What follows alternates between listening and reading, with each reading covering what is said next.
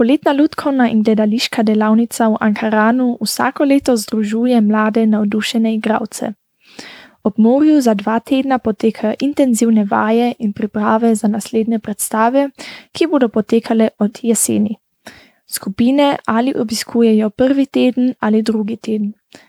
Vsakodnevna jutranja gimnastika pomaga igralcem, da se zbudijo in pripravijo na delovni dan. To vključuje improviziranje, razvijanje likov, vadbo govora, gibanja in druge sposobnosti. Milan Piko nam bo pa zdaj razkril, če se lahko že veselimo na gledališko lutkovno sezono. Zelo mi je važno, da skupine, ki pridejo v Ankaran, lahko nemoteno delajo. Zelo mi je važno, da ob koncu delavnice vidiš nasmejane obraze, zadovoljstvo, da uh, so skupine, ki so prišle, tudi to dosegle, kar so si zastavili kot cilj. Če pogledaš nazaj na ta dva tedna zdaj v Ankaranu, ali lahko poveš, da bo gledališka in ljudkovna sezona uspešna? Na vsak način lahko odgovorim z jasnim da čutil sem energijo, čutil sem hotenje, da gledališke skupine res želijo stopiti na oder, neverjetno intenzivno delajo, se pripravljajo in seveda tudi z vso strokovno pomočjo, ki jo lahko koristijo tudi v teh dveh tednih, eh, nadgrajujejo eh, svoje predstave. In koliko skupin pa je bilo zdaj v teh dveh tednih? No, letos se je odločilo za delo v Ankaranu 13 skupin iz eh, Roža in iz Podjune. Žanri so različni, od ljudkovnih skupin, mladinskih, otroških, eh, seveda vsak se tudi poskuša v novih načinih, kar je zelo eh, interesantno tudi zasledovati, kako se naprimer iz leta v leto tudi razvija pa nadgrajuje uh, način izražanja, aj sedaj, naprimer, performativna, plesna, ne ustajamo samo pri klasiki, kako uprizorimo, temveč uh, skupine razmišljajo naprej in enostavno se tudi začuti sodelovanje, akteri so dorastli, odrasli. In seveda tudi vsebinsko želijo uplesti v svoje predstave, tudi svoje misli, mlado generacijo, mlado mišljenje in to se mi zdi, da je treba zelo, zelo podpirati. Ali tudi skupine delujejo na drugih krajih, ki zdaj ni Ankaran in se pač odločijo, da ne pridejo v Ankaran? No, razveseljivo je, da to drži, da je eh, več skupin, ne samo te, ki so v Ankaranu. Eh, letos smo začeli že v Vogrčah, eh, ljudkovna skupina Šmihela tudi dela doma. Želimo, da se poživi v Nazilji, ljudkovna skupina, ki je že obstajala. Seveda, zaživele bodo z šolskim letom zopet eh, gledališke šole, ki zelo, zelo uspešno delajo v Selah, v Šmihelu, eh, v Ločah in seveda tudi na drugih krajih. In ljudke mladje eh, tudi pričenjajo z novim šolskim letom, tako da je, da je pestro ustvarjanje. In lani je bilo v Ankaranu tudi 13-14 skupin, smo pa videli na odrih 21 premjer. Skupine vadijo s timom profesionalcev. Nekateri od njih že dolgo sodelujejo pri programu, in nekateri so se tudi šele pred kratkim pridružili. Kako dolgo že so oblikuješ program v Ankaranu? Po mojem, okrog 15 let tu nekje. Res se ne morem spomniti, točno kdaj sem prvi začel. Spomnim se pa, ko sta bile vedve uh, z zbrino zelo majhni deklici. In kaj je tvoja naloga, kako pomagaš skupinam? Moja naloga je v resnici, da odvisno od tega, kakšen projekt se dela, če je koreografski, pač pomagam pri nekem koreografskem materialu, da se najde, in potem pustim neko avtonomijo mentorjem, režiserjem ali ne ali pa samo na nek način z nekimi plesnimi improvizacijami poskušam priti do nekega gibanja ali do nekega stanja v telesu, ki ga režiser ali mentor želi. In kdaj se je to začelo, da se zjutraj ogrevamo, ogrevate? Uh, to je bilo še pred mojim časom. To je bil še, mislim, da v Ankaranu, ne vem, nekdo, ki je bil v Fesi, bi moral povedati, če je bilo tudi to neko jutranje razgibavanje. Vem pa, da ko sem jaz prvič prišel, sem prišel zaradi takratne te jutranjega prebujanja, telovadbe, da se je potem, ne vem katerega leta, se je preimenovalo v Mogen Šport med Igor. In to je bila neka pesmica, ki pa točno ne vem zdaj, kje je, ampak je bila tako zelo zabavna, so jo neki fantje, ne vem zdaj točno iz katere mladinske skupine. In potem smo pa, po mojem, kakšnih 3-4 leta nazaj, ko smo reorganizirali uh, Morgan Športni Igor, smo prišli do imena Ankaršvic. In a uživaš na tem, da moraš vsak dan prebujati mlade otroke? Ma, a veš, da res, res mi je fajn. Ker ni tako, eni sledijo, eni ne sledijo, eni gledajo v zrak, eni res delajo. Ampak sem se jaz vedno samo to, sem vedno rekel, tudi če ne prideš na Ankaršvic, je čisto v redu, čeprav je fajn, da je ta Ankaršvic neko tako skupno ogrevanje, oziroma kjer se vsi skupaj dobimo, ker čez cele dneve sam delamo in se zelo malo krat vidimo tako skupaj. Zato vidim, da je to nek, neka zelo fajn forma zato da se vsi med sabo vidijo v tem Ankaranu. Zaradi tega, kot sem rekel, pač veliko uh, otrok z mentori dela po različnih koncih uh, kempa in se niti ne vidijo, niti za večerjo. Ne? In večinoma ostanejo tako po skupinah, se družijo. Kar se mi zdi pa, da je eno od glavnih vodil Ankarana to, da se. Mešajo ideje in da se otroci med seboj spoznajo, da niso uh, tujci med sabo. Ne? to mi je, predvsem zaradi tega se mi zdi Ankar Švic tako pomemben za celo to neko skupnost Ankarana. Nekdo pa tudi skrbi za skupine. Zato so pristojni vsi mentori in mentorice skupin. Mija Krajgar že dolga leta hodi v Ankaran, vendar je letos bila prvič v vlogi spremljevalke na mesto igravke. Jaz sem Mija Krajgar, sem 21 let stara in pridem iz Šmihila. Na katero skupino pa ti paziš? Letos pazim na otroško skupino iz Dunaja. In ali si sama skupino, ko si ti igrala, um, že bila v Ankaranu prej? Z skupino Štegra sem bila že veliko let v Ankaranu, se mi zdi sedem ali več, ne vem. In kako se pa te dve vlogi razlikujeta, če greš kot igralka v primerjavi z mentorico? Kot mentorica sem na strani režije in tudi pazim na otroke v prostem času, pri vajah pišem zraven, kaj delamo, tudi malo za to storim, da je mir in pomagam režiserki. In je to zdaj prvo leto, da si mentorica?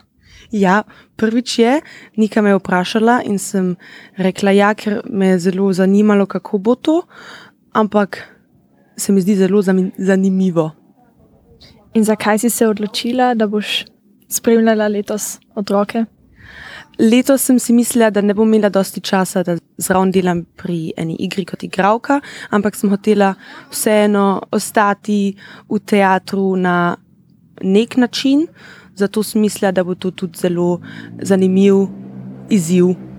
In kaj zate posebno na Ankaranu, kaj ti je važno?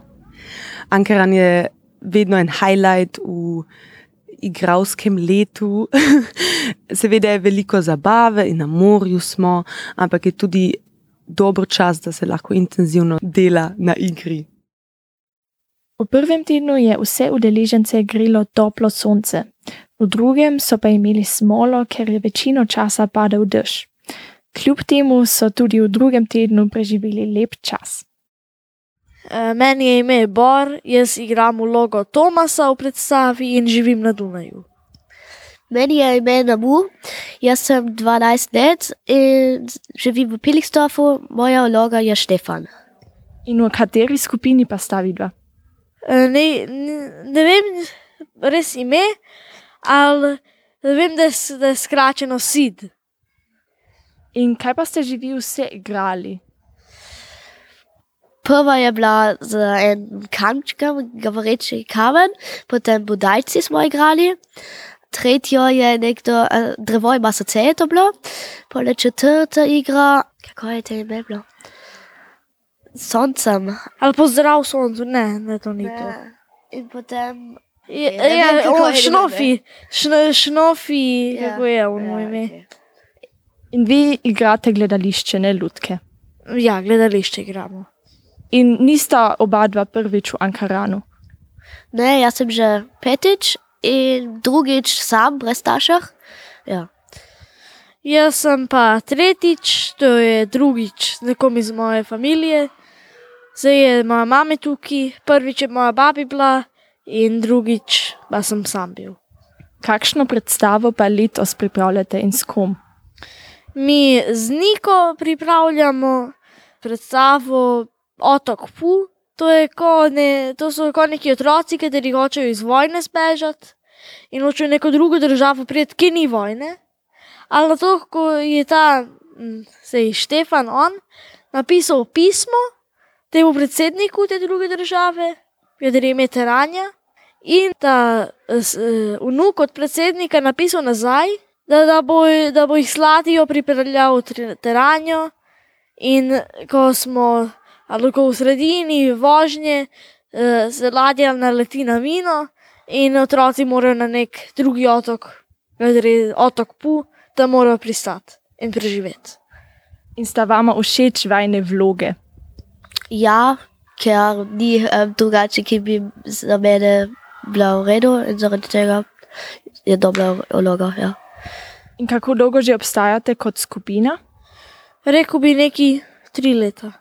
Na- Naša skupina že bolj dolga, also sit, ampak zmeraj vekslajo um, ljudi. Also, ja, pride in grejo. Ja.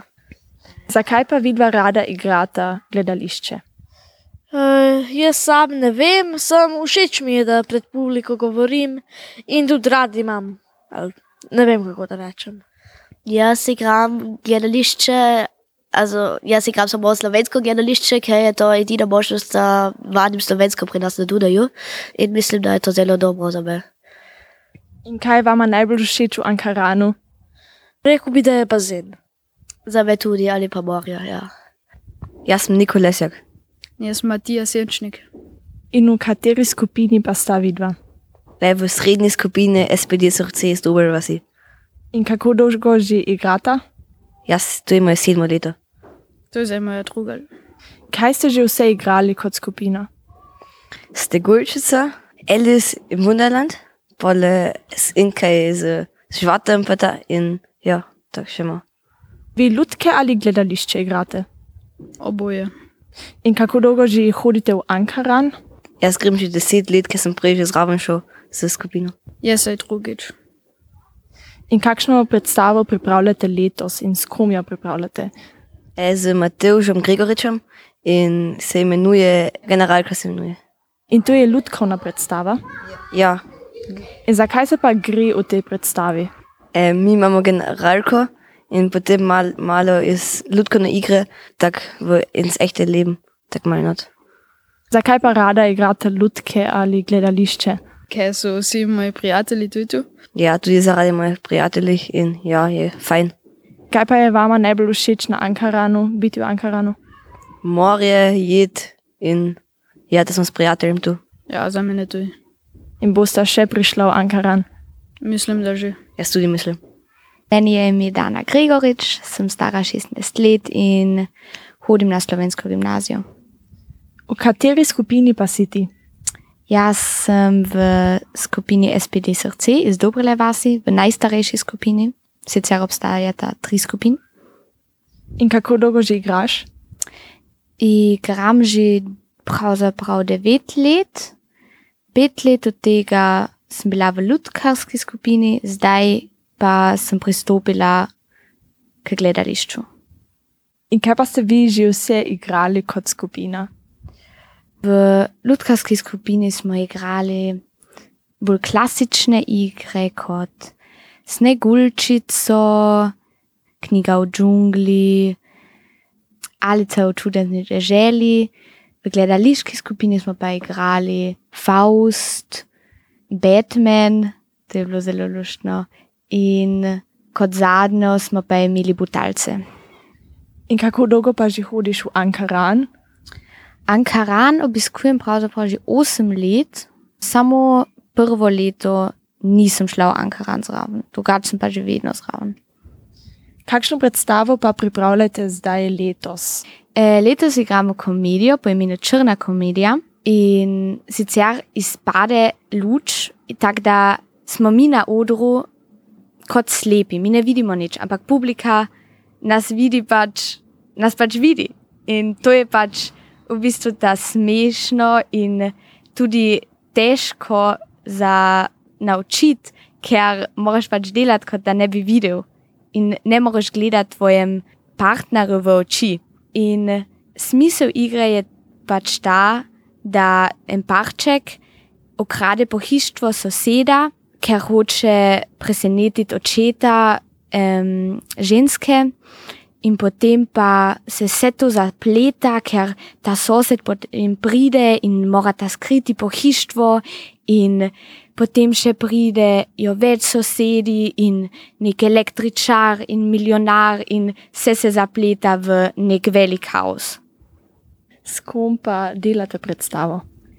E, predstavo oblikuje z nam vid sodnik in to je zdaj tretje leto, ko nas spremlja.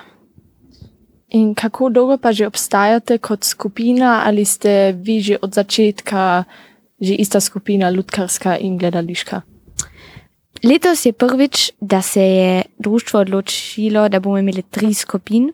V bistvu ljudje so že vedno bili isti, samo da se vedno bolj razdelimo na različne konstelacije, bolj mladi in pač bolj starejši, da se pač tako fajn harmonira. Zakaj pa ti rada igraš gledališče oziroma ljudke? Ker mi je všeč stopiti tako v nov karakter, tudi ja, pač prenesti neko čustev na oder in ja, to mi je nasplošno všeč. In kaj ti je najbolj všeč na Ankaranu, zakaj ti je važno, da vsako leto prideš spet sem?